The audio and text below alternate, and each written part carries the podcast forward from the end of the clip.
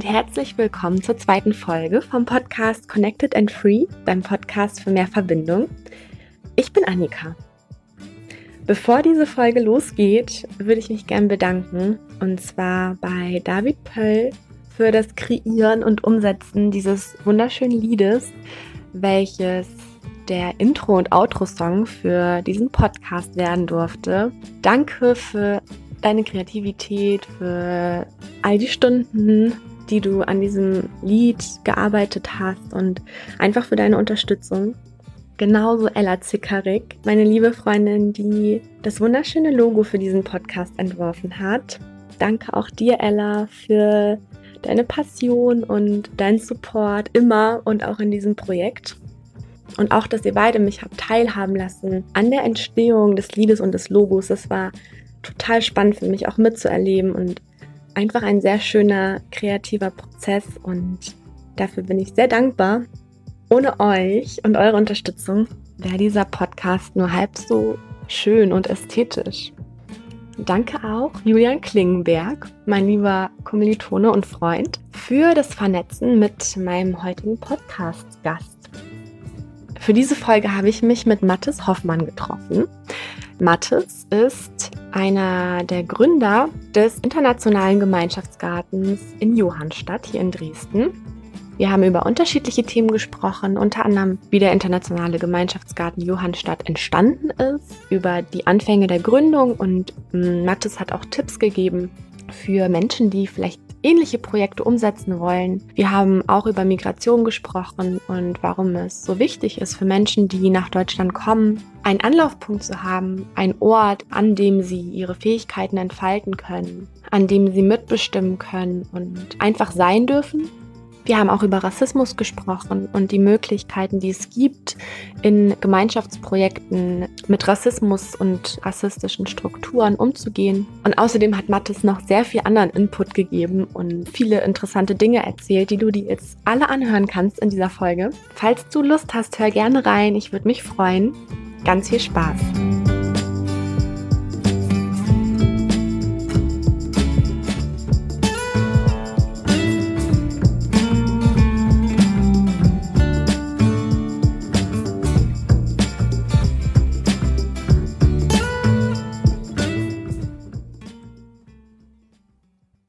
Mattes. Hallo Annika.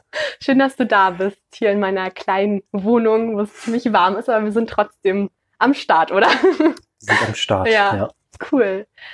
Hast du Lust, dich kurz vorzustellen und zu erzählen, was dich so beschäftigt im Leben? Ja, also ich heiße Mattes und schon sehr lange in Dresden, länger als ich sonst woanders gewohnt habe. Komme eigentlich aus einem kleinen Örtchen im Land Brandenburg, aber durch das Studieren und durch Freunde und Familie habe ich mich entschlossen, schon vor längerer Zeit hier in Dresden zu leben und ähm, hier zu arbeiten, die meine drei Kinder großzuziehen und auch das Leben zu genießen. Ich bin Landschaftsarchitekt von Beruf und ähm, dieses Thema hat mich aber nicht nur beruflich viel beschäftigt, sondern immer auch wieder privat, jetzt nicht vordergründig, weil ich ähm, jetzt private Gärten oder sowas geplant habe, sondern weil mir das Thema öffentlicher Freiraum immer sehr wichtig war und ähm, überhaupt die Frage, äh, wie teilt man den Raum, der der Öffentlichkeit eigentlich zur Verfügung stehen soll, gerecht auf? Wie schafft man den größtmöglichen Nutzen und den größtmöglichen Wert für die, für die Menschen jetzt nicht wirtschaftlich, sondern einfach sozial und ökologisch. Und gerade in der Stadt, in wachsenden Städten wie Dresden, war mir das immer sehr wichtig, darauf ein Auge zu haben, was, was passiert mit den Flächen. Also wer wer nutzt sie tatsächlich? Also das Stichwort Stellplätze für Pkw wäre so, so ein Punkt, der, der für mich immer so ein, so ein Zeichen dafür war, wie, wie eine Stadt mit ihren öffentlichen Freiflächen umgeht. Wie privilegiert doch Menschen sind, die dann ein Auto haben und wie unprivilegiert Menschen sind, die kein Auto haben. Ja, das vielleicht so zur Einführung. Schön, vielen Dank. Ähm, du hast jetzt vor 15 Jahren ungefähr den Internationalen Gemeinschaftsgarten Johannstadt mitgegründet. Hast du Lust, vielleicht ein bisschen was zu dem Konzept zu erzählen und insbesondere auch zu den Anfängen? Also wie lief die Gründung ab? Ähm, wie habt ihr eine Fläche gefunden? Wie habt ihr euch organisiert? Ja, da gibt es wirklich auch viel zu erzählen, weil die Gründung, es ist ja das eine, die es, es war relativ einfach, da äh, Gleichgesinnte zu finden, die die Idee auch spannend fanden. Äh, die Inspiration ging eigentlich davon aus, dass ich mal von einem internationalen Garten in Göttingen gehört habe. Den gab es damals schon, es war auch der erste in, in Deutschland. Und äh, dazu gab es sowas wie so ein, so ein Manual, also so, wie mache ich einen Gemeinschaftsgarten, so am Ende eines kleinen Heftchens, was, was, ich, was mir damals in die Hände fiel. Und ähm, es hat mich gleich so unglaublich fasziniert, weil es einerseits halt diese Themen, die mich interessierten, also die Nutzung von urbanen Freiräumen, auch mit, äh, mit, mit meinem Beruf ver, verbunden hat und aber auch mit meinem Interesse an, an sozialen Fragen, äh, wie gelingt die Integration von Migranten. Ich fand es ein sehr spannendes Feld. Äh, das war einfach eine gute Verknüpfung da in, in der Zeit, wo wir so beruflich noch nicht so die richtige Perspektive hatten, die Zeit, die freie, überschüssige Zeit, einfach äh, die Energien so da reinzustecken. Es gab aber gleich auch viele, die, von denen ich wusste, die sind genauso unterwegs und äh, es war dann nicht schwer, da gleich so einen Verein gründen zu können, für den man ja sieben Leute braucht und das war dann im, im Januar 2005. Da saßen wir dann zu siebt an einem Küchentisch und haben uns über die wesentlichen Dinge unterhalten, worum es uns geht. Also dieses äh, Konzept in, in Göttingen war gleich klar, dass wir das nicht so eins zu eins auf uns anwenden konnten. Äh, da, dazu brauchte man bloß auf die Statistik der Gänsefüßchen unten, Gänsefüßchen oben Ausländer zu gucken, die dort lebten und in Dresden. Das war nämlich damals also ich weiß noch wie heute, dass wir eine, eine, nur eine dreistellige Zahl an äh, Asylsuchenden hatten in, in Dresden. Überhaupt in, in, in Ausländeranteil von zwei Prozent in Sachsen. Das war dann klar, dass auch das Konzept in Göttingen, wo ja bosnische Kriegsflüchtlinge quasi diesen äh, Garten ähm, mehr oder weniger in Eigeninitiative gegründet haben, äh, einfach weil sie das aus ihrer Heimat am meisten vermisst haben. Äh, das ging schon deswegen gleich an, am Anfang nicht auf, weil nun mal wir privilegierten Deutschen uns zusammengefunden hatten und uns dieses Konzept überlegen wollten. Und äh, wir wussten aber dann diesen Rat sehr zu schätzen, dass man dieses, dieses Projekt nicht machen kann, ohne von vornherein diese Menschen mit einzubinden, für die es dann eigentlich gemacht sein sollte oder die das auch nutzen sollten. deswegen war gleich, gab es gleich zwei Fragen oder zwei Aufgaben. Erstmal, äh, wir gehen auf Suche nach der Zielgruppe und wir gehen auf Suche nach einem Grundstück. Das war so, war so das Wichtigste. Das erste war zwar auch schwierig, also die, die Menschen zu finden. Das zweite war aber noch viel schwieriger, das Grundstück zu finden. Das hat, ich nehme mal vorweg, anderthalb Jahre gedauert, bis wir nach vielen, vielen Hürden und Versuchen und Enttäuschungen endlich ein Grundstück pachten durften von der Landeshauptstadt Dresden. Das war ein Grundstück, was, äh, wo inzwischen ein Parkhaus draufsteht also gegenüber vom Uniklinikum. Dort stecken quasi die Anfänge unserer tatsächlichen Arbeit mit der Erde. Jetzt wäre die Frage berechtigt, was wir in der Zwischenzeit alles gemacht haben. Wir haben einfach uns um die, um die Vergrößerung der, der, des Personalbestandes gekümmert, könnte man so sagen. Also wir sind ganz aktiv in die Asylbewerberheime, wie die damals noch hießen, so ganz offiziell äh, gegangen mit einer Idee, die daraus entstand, dass wir äh, herausgefunden hatten, unter welchen schlimmen Lebensbedingungen die damals noch leben mussten auf Grundlage des Asylbewerberleistungsgesetzes. In Sachsen wurde kein Bargeld ausgezahlt, höchstens so als Taschengeld. Das ist schon entwürdigend genug, aber alle anderen Leistungen bis zu einem bestimmten Wert wurden halt als Sachleistungen ausgezahlt. Es gab das Sachleistungsprinzip und in Sachsen war das irgendwie besonders entwürdigend, weil die Asylsuchenden mussten aus einem Katalog, äh, wo die Preise auch schon feststanden, Dinge ankreuzen, die sie dann in der nächsten Woche als Paket bekamen. Und ähm, diese Auswahl war also weder irgendwie ethnisch begründet, noch, also es war einfach so Zeug, was man im Supermarkt kaufen konnte, aber einfach 50 bis 80 Prozent teurer. Also wenn man den, also wenn man den Leuten das Geld gegeben hätte, hätten die sich davon viel mehr leisten können. Auch Hygieneartikel waren in dem Katalog. Ich will das nicht zu lange ausführen. Wir hatten jedenfalls dann die Idee, eine Kampagne zu gründen, die hieß Bargeld für alle um darauf aufmerksam zu machen, unter welchen Lebensbedingungen die Asylsuchenden stehen und gleichzeitig natürlich mit dem Hintergedanken, wir gewinnen die gleich mal für unser Gartenprojekt. Die Idee war, äh, dass wir aus dem Katalog Dinge aussuchen, die wir eh brauchen, Nudeln, Reis oder sowas, und wir selbst die Pakete abholen, aber den Menschen für die es eigentlich gedacht war, das Geld dafür geben. Und das haben wir so pressewirksam dann auch gemacht, sodass dann im Jahr 2006 sogar, und da haben wir tatsächlich nicht wenig zu beigetragen, äh, Dresden, das der erste Landkreis war, die das probehalber die Bargeldauszahlung eingeführt haben. Also damit mache ich an dem Punkt auch schon Schluss. Äh, das Ergebnis war tatsächlich, dass wir dann einen ersten Stamm an Menschen zusammen hatten, die voll Lust hatten auf äh, Garten und äh, eigentlich nur darauf warteten, dass es ein Grundstück gibt und um dann loszulegen. Und das gab es dann eben, äh, das Grundstück war dann ab März 2006. Mhm. In einem ganz verwilderten Zustand. Es war über, überwuchert von Brombeeren und von Müllansammlungen und, und wir hatten quasi am Anfang gleich die große Aufgabe, richtig wie unsere mittelalterlichen Vorfahren Land urbar zu machen, daraus einen Garten zu machen. Mhm. Und hattet ihr von Anfang an dann auch Unterstützung dabei? Also waren alle Leute dann sozusagen auch dabei, als ihr angefangen habt, das Land urbar zu machen, sozusagen? Ja, ja. also das, das war wie gesagt, dass viele da schon lange in den Startlöchern saßen und ähm, wir hatten ja super familiäre Kontakte, also da sind auch Freundschaften entstanden durch diese Paketaktion und ähm, wir brauchten dann bloß kurz Bescheid zu sagen und da waren die Arbeitseinsätze waren, war so, dass manchmal sogar einfach nicht klar war, wer jetzt was machen soll, ja. weil viel mehr Leute da waren als Arbeit.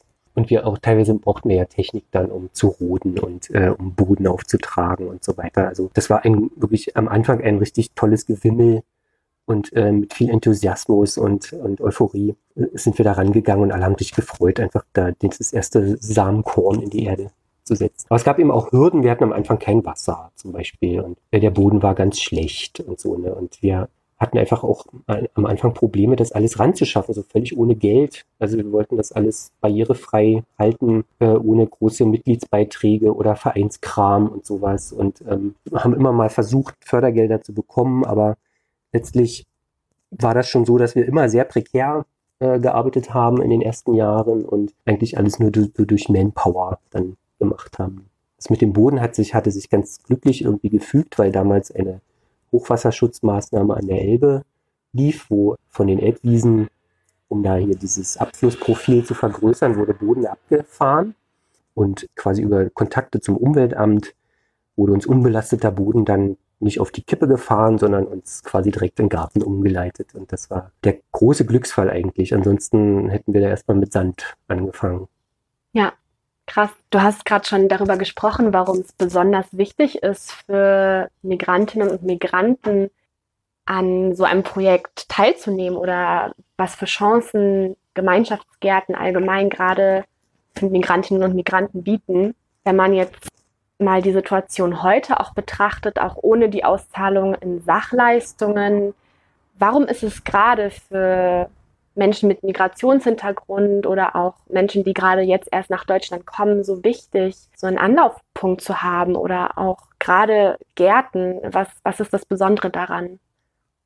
Also ich finde es besonders wichtig für die, für die erste Generation der, der Migranten, die hier also ohne Sprachkenntnis ankommen, es unglaublich schwer haben, eine sinnvolle Arbeit zu finden, überhaupt eine Arbeit zu finden, sondern eigentlich mit der Perspektive leben, ihren Kindern mal ein, bessere, ein besseres Leben zu ermöglichen. sind vor Krieg geflohen, vor Naturkatastrophen und so weiter. Haben dann nach vielen geplatzten Träumen ähm, sich oft damit abgefunden, das ist jetzt einfach ihr Los, ihren Kindern ein gutes Leben zu ermöglichen und nehmen sich dabei völlig zurück. Dabei sind das Menschen mit unglaublich großen Kompetenzen und Ressourcen. Das sind, ob das jetzt ganz tolle Handwerker sind oder studierte Akademiker oder wir hatten im Garten dann auch mal so Agraringenieure, ja, die natürlich wie berufen kamen und die ganz große Konzepte entwickelt haben. Was ich sagen will, ist, dass äh, so ein Garten mit diesen ja, vielfältigen Möglichkeiten einfach praktisch tätig zu werden und dazu noch an einer frischen Luft und in einer schönen Umgebung, das setzt einfach diese verborgenen Ressourcen frei. Also die Menschen kommen dahin und fühlen sich plötzlich gebraucht, machen nützliche Dinge, sehen etwas wachsen und das, was mir immer ganz besonders im Herzen lag, äh, es kommt zum Kontakt. Also es kommt zum, für viele zum Erstkontakt zu Migranten überhaupt. Das war für mich immer so der Hauptzweck des Gartens. Natürlich schön, alles wachsen zu sehen und die Ernte einzufahren, aber eigentlich war das nur der Mittel zum Zweck der Begegnung und des Austausches. Und das war äh, für den Garten immer das Allerwichtigste, dass Menschen in Kontakt kommen, dass man sich kennenlernt, dass man Vorteile abbauen kann und eine Win-Win-Situation schafft. Und das war es dann letztlich auch für äh, ganz viele der Beteiligten Personen bis heute. Den Garten gibt es auf einer anderen Fläche. Also der Umzug war wegen des Parkhauses nötig, hat sich dann nochmal vergrößert. Es wurden viel mehr Menschen aktiv als vorher, weil, die, weil viel mehr Ressourcen da waren flächenmäßig. Und so ist es bis heute, dass dort Menschen sich verwirklichen können, auch wenn es nur auf einer kleinen Parzelle ist, aber im Wesentlichen eben auch durch die vielen Gemeinschaftsprojekte, die man dann äh, anleiert und durchführt und immer professioneller dabei agiert. Mhm. Ja, du hast ähm, schon viele Werte auch genannt, die im Garten gelebt werden. Zum Beispiel, ja, dass es ein Ort der Begegnung ist, ein Ort der Kommunikation, ähm, dass Teilhabe wichtig ist. Kannst du noch mal so die wichtigsten, für dich wichtigsten Werte, die im Gemeinschaftsgarten gelebt werden und vielleicht auch von Anfang an vertreten waren, so auf den Punkt bringen? Mhm. Und ähm, vielleicht können wir dann gucken, also aus der Vogelperspektive, als ich sag mal, Laborexperiment, wie es möglich wäre, ob es möglich wäre, diese Werte auch auf eine größere Gemeinschaft vielleicht zu übertragen, beispielsweise auf die Stadt Dresden oder ja, noch größeren Raum. Also als wesentliche Werte des Projektes, dafür halte ich den gegenseitigen Respekt, den man sich äh, so entgegenbringt, diesen Wunsch, gemeinsam was zu gestalten und zu verändern gegenseitige Rücksichtnahme, das Aufeinander hören, das voneinander lernen. So, das, das fand ich so die wichtigsten Werte in diesem äh, Projekt. Ich will auch gar nicht sagen, dass das immer ganz von selbst dort lief. Das ist auch wirklich viel Arbeit, sowas zu organisieren. Dass es nicht nur beim ersten Kontakt bleibt, sondern dass man da das kontinuierlich voranbringt und auch qualifiziert. Also das, das sind alles keine Selbstläufer und es gibt auch kein Selbstverständnis unbedingt von vornherein nicht mal ein antirassistisches Selbstverständnis im internationalen Garten. Nicht mal dort.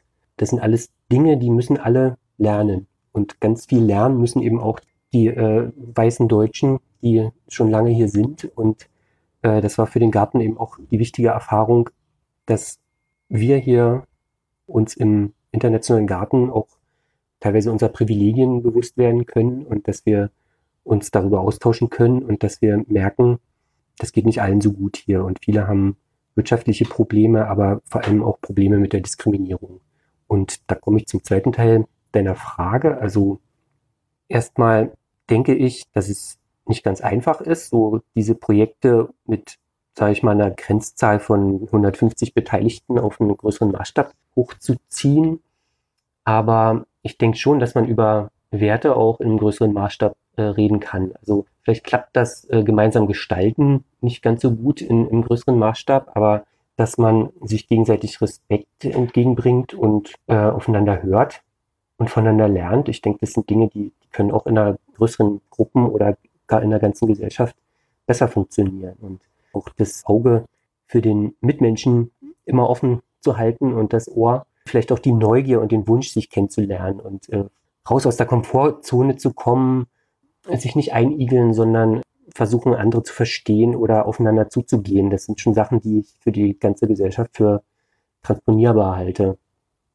Hm, das sind doch alles Dinge, die du gerade ansprichst, die ja super aktuell auch sind, gerade momentan auch in den Medien und bei Demonstrationen, die ja eigentlich weltweit stattfinden, gerade in dem Zusammenhang, aber auch wahrscheinlich Werte und Fragen, die immer aktuell sein werden. So gerade dieses sich selbst hinterfragen, offen sein, respektvoll sein, ähm, Neues zulassen, voneinander lernen. Ja. Das finde ich voll schön, dass du das gerade nochmal so ja, auf den Punkt bringst. Und du hast vorhin auch geredet über so ein Heft oder eine Broschüre aus Göttingen, die euch auch so ein bisschen inspiriert hat, ja anscheinend. Mhm. Hast du vielleicht so Tipps aus deiner eigenen Erfahrung oder vielleicht auch aus der Göttinger Broschüre, die du weitergeben kannst oder mitgeben möchtest an Menschen, die ähnliche Projekte starten wollen oder die ja, sich dafür interessieren, wie man Gemeinschaft auch vielleicht in einem Garten ähm, umsetzen und leben kann? Es ist natürlich so, dass man nach so 13 Jahren ich das Projekt gemacht habe, äh, lernt man eben unglaublich viel und äh, merkt auch, welche Fehler man gemacht hat und welche man am liebsten nicht mehr machen würde und niemals gemacht hätte.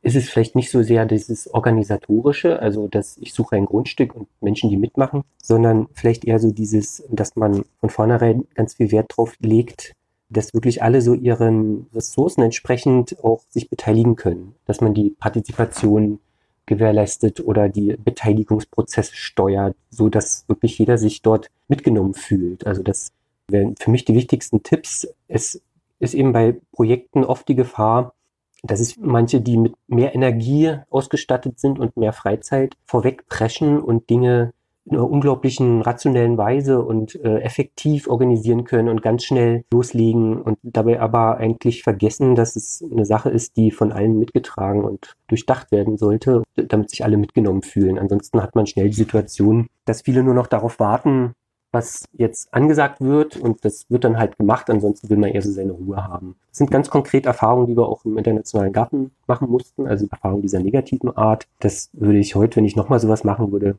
von vornherein wahrscheinlich ganz anders organisieren. Ansonsten ist ja bekannt, dass es in Dresden nach den internationalen Gärten dann eine Vielzahl von Gemeinschaftsgärten noch gab. Es gab auch vorher, das will ich jetzt gar nicht verschweigen, man kann es nennen, wie es will, aber es gab Gärten im öffentlichen Raum, das in, der Johannstadt, die sogenannten, ich übernehme das Wort jetzt mal, wo ich es nicht so schön fand, aber die sogenannten Vietnamesengärten, also da, wo heute noch Blumen verkauft werden und was sehr schön aussieht und zu einem richtigen Identifikationspunkt für, die, für das Stadtviertel geworden ist. In den Jahren danach ging das ja so schrittweise explosionsartig voran mit äh, Gemeinschaftsgärten. Auch die Wahrnehmung in der Öffentlichkeit und in der, in der Stadtverwaltung nahm enorm zu und inzwischen wird da viel gefördert und Oberboden bereitgestellt und die Gemeinschaftsgärten sind vertreten auf den Homepages und so weiter. Also ich glaube, dieses organisatorische, das rein technisch-fachliche Organisieren, da gibt es inzwischen so viele Vorbilder, und äh, sicherlich auch Anleitungen, dass das kann man, kriegt man ganz schnell hin, aber was viel mehr Arbeit macht, an die man vielleicht am Anfang gar nicht denkt, ist das menschliche Miteinander besser zu organisieren und äh, kein zurückzulassen und äh, Diskriminierung auszuschließen. Das wäre so mein wichtigster Tipp so für jemanden, der sowas vorhat. Hast du ähm, einen konkreten Tipp, wie man Diskriminierung ausschließen kann zum Beispiel? Habt ihr da irgendwelche Konzepte entwickelt oder was hat euch da ja geholfen und was hat gut funktioniert? Also wir hatten kein wirkliches Konzept. Ich denke, es hat trotzdem viel gut geklappt, äh, einfach weil sehr viele enge persönliche Bindungen entstanden sind und man über diesen persönlichen Draht viele Menschen erreicht hat und auch immer wieder ermutigt hat und empowert hat, hier gibt's was, wo du mitmachen kannst. Weil das muss man erstmal begreifen. Wenn ich jetzt aus der Migrantenperspektive schaue, es soll kein Projekt sein, was für dich organisiert wird, sondern etwas, was du gestalten sollst. Diese Prämissen muss man immer wieder formulieren und das wächst nur ganz allmählich. Es ist, denke ich, wenn es gerade so ein gemischtes Projekt ist aus weißen Deutschen und vielen, vielen Migranten aus ganz vielen Ländern und so weiter, dann ist es vor allem wichtig, dass die Deutschen, die da mitmachen, von ihren Gewohnheiten so ein, so ein Stück weit abrücken. Also sich entschleunigen, Formalien klein halten und auch mal einfach das so auf sich zukommen lassen, was jetzt kommt und nicht immer vorpreschen mit der eigenen Meinung und äh, denken, dass die anderen das ja nicht wissen können und so weiter, sondern also einfach, wenn man jetzt hier sein will und denen auch schlimme Erfahrungen ersparen möchte, ja oft und im guten Willen macht man dann das Falsche, dass man versucht so, wie, wie ich vorhin schon sagte, schnell irgendwas zu organisieren, weil man es einfach effektiver kann. Aber das ist für mich der falsche Weg. ist auch eine Art Diskriminierung oder zumindest eine Bevormundung, äh, wenn man jetzt da immer den kürzesten und schnellsten Weg geht. Man muss einen langen Atem haben für so ein Projekt. Das ist für mich der Anfang, Diskriminierung auszuschließen. Was wir schon gemacht haben, ist, dass wir gemerkt haben, dass das Thema Rassismus auch im Garten nicht halt macht vor den Toren des Gartens, sondern dass es ein Problem ist, was, was innen drin liegt dass wir bei solchen Dingen immer das direkte Gespräch dann gesucht haben. Wir haben von Konflikten mitbekommen. Das war sicherlich nur ein Bruchteil von dem, was tatsächlich passiert ist. Und es ist ja auch erschreckend, wie, wie viele das so als ja gar nicht formulieren, wenn sie solche Erfahrungen machen. Einfach aus Scham oder aus, aus Angst teilweise auch. Und aber von den Dingen, die wir erfahren haben, da gab es zumindest immer das Bemühen, die Person zusammenzubringen und Dinge zu klären. Und wir haben dazu Workshops besucht, sind uns untereinander weitergebildet, von Pokobi, diesem Bildungsträger, gab es Seminare für uns und wo wir auch selber hingegangen sind und die besucht haben. Aber es war letztlich nur ein Bruchteil von Menschen im internationalen Garten, die sich da irgendwie weiterbilden wollten. Und die anderen haben eigentlich immer nur gesehen, es läuft doch. Es ist ein bunter Garten, guck mal, besser kann es nicht kommen. Aber viel, vieles hat sich darunter dann auch versteckt. Viele Dinge, die, die man gar nicht so mitbekommen hat, ne? weil man einfach nur bunte Blumen und eine reiche Ernte gesehen hat und tolle Gemeinschaftsprojekte. aber dabei vergessen hat, dass oft die, gerade diese Gemeinschaftsprojekte ja so organisiert waren, dass die Beteiligungsmöglichkeiten nicht ausgeschöpft wurden. Das ist auch das Interessante, finde ich, an dem Wort Rassismus in der deutschen Sprache. Ich habe das Gefühl, dass es oft, ja, wenn irgendeine Struktur zum Beispiel rassistisch bezeichnet wird oder eine Aussage als rassistisch bezeichnet wird, dass sich Menschen direkt total angegriffen und als Nazi abgestempelt hm. fühlen. Dabei ist es ja eigentlich was, was in uns allen irgendwie drinsteckt. Und hm. das finde ich auch so schön, wie du das sagst, dass ihr so miteinander und voneinander gelernt habt, dass ihr ja zumindest teilweise offen bleiben wolltet und äh, auch zuhören wolltet hm. und ähm, auch den Gegensatz, den du gerade beschrieben hast, so zwischen so diesem ja, deutschen effizienten Leben, sage ich mal, wo alles getaktet ist und durchgeplant und dieser Entschleunigung, die man, finde ich, auch bei euch im Garten total spürt, muss ich sagen. Also das ist ja wirklich was, worauf man sich einlassen muss wahrscheinlich, ne, wenn man aus so einem stressigen, effizienten Leben kommt und dann dort so eintaucht, sage ich mal. Hm. Ähm, finde ja. ich sehr interessant. Ja, ja, ja. Ja, das trifft es eigentlich. Was hast du denn persönlich so für dich und deine Entwicklung aus der Zeit mitgenommen? Hat es deine Werte verändert? Hat es deine beruflichen Perspektiven oder deine Wünsche verändert? So wie, wie hat dich das gestaltet als Mensch, mhm. diese Erfahrung? Ja. ja, das ist eine tolle Frage. Also ich glaube schon, dass die 13 Jahre aus mir, da sage ich nicht zu viel, dass die aus mir einen anderen Menschen gemacht haben. Ich glaube, ich war kein guter Zuhörer. Ich, ich hatte kaum Kontakte zu Migranten. Ich hatte ein festgezurrtes Weltbild wahrscheinlich. Und viele Dinge sind einfach so auf eine ganz tolle Weise ins Wanken geraten. Einfach durch, durch dieses Projekt, durch den Kontakt. Ich selber musste mich entschleunigen. Das habe ich wirklich ganz bitter lernen müssen, dass, dass es nicht äh, gut ist, wenn man irgendwie zu viel will. So, ja, und dabei andere vergisst. Und ähm, ich glaube, ich habe viel gelernt hm, in Sachen überhaupt mit Menschen umzugehen, vielleicht auch sogar frei zu sprechen. also man lernt wirklich ganz intensiv ja so den ganz direkten Austausch und auf andere zu hören, versuchen deren Sorge zu verstehen oder deren Wünsche, also den Menschen Empathie entgegenzubringen.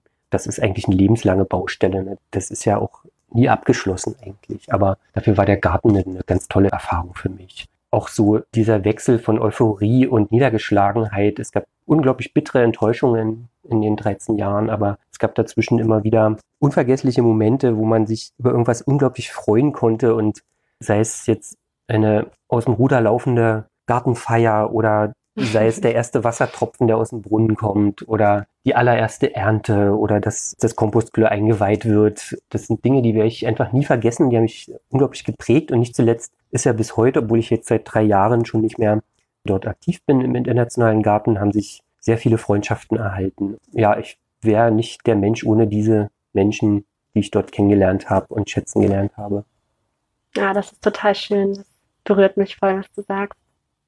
Hast du eine Vision für dich und dein Leben vielleicht, aber auch für die Erde, auf der wir leben und mit der wir leben?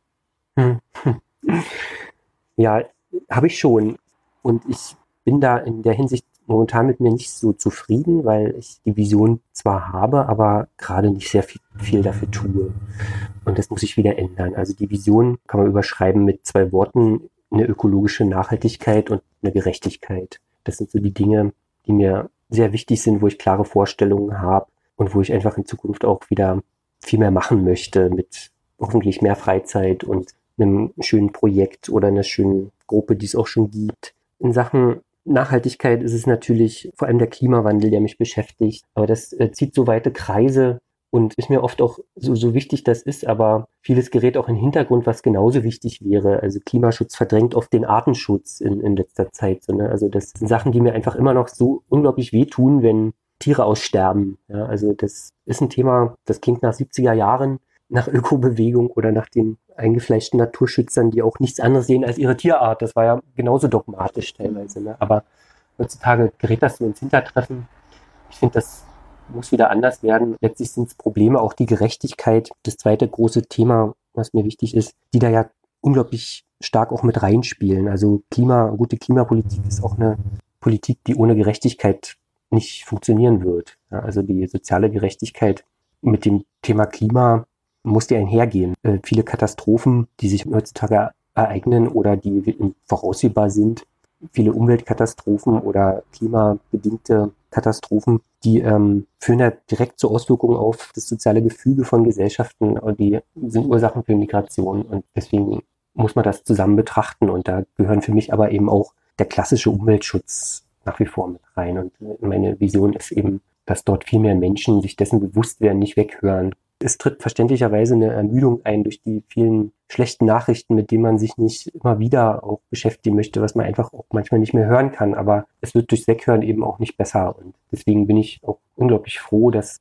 dass es vor Corona-Zeiten diese Fridays for Future Bewegung gab, weil ich dachte, das ist genau das, was es jetzt braucht. Einfach so ein Aufstehen und, und sich laut machen und auf sich aufmerksam machen. Es hatte richtig Fahrt aufgenommen, bis leider die Epidemie uns da so ein bisschen ausgebremst hat. Die Gesellschaft meine ich mit uns. Ja, und ich hoffe, dass das wieder auflebt und so weitergeht. Beim Thema Gerechtigkeit, so ganz im Lokalen, finde ich das, was ich ganz am Anfang schon gesagt habe, die Aufteilung des öffentlichen Raumes einfach ein Thema, wo man direkt lokal aktiv werden kann. Wie schafft man es bei zunehmendem Druck auf öffentliche Flächen im städtischen Raum, vor allem natürlich in wachsenden Städten wie Dresden, wie schafft man es da, gemütliche Orte zu behalten, die ihren Beitrag leisten für ein gutes Klima, für eine gute Umwelt und für eine gute, lebenswerte Stadt.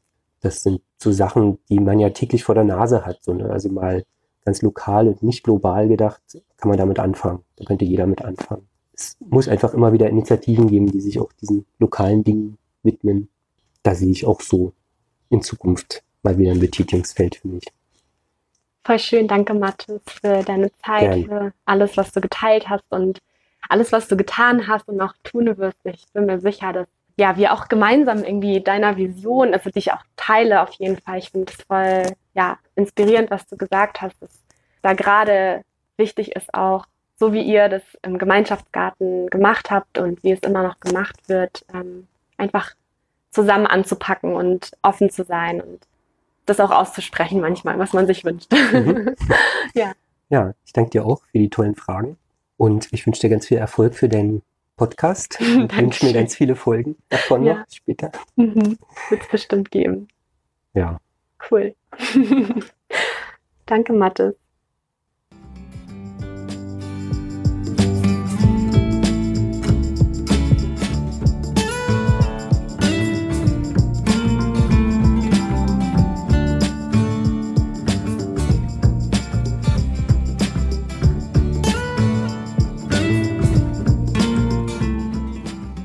Ich hoffe sehr, dass dir diese Folge gefallen hat und dass du genauso viele Denkanstöße mitgenommen hast wie ich aus den Eindrücken und den inspirierenden Erfahrungen und Erzählungen, die Mattes hier im Podcast geteilt hat. Falls dich urbane Gartenprojekte in Dresden allgemein interessieren, dann schau doch mal in die Show Notes.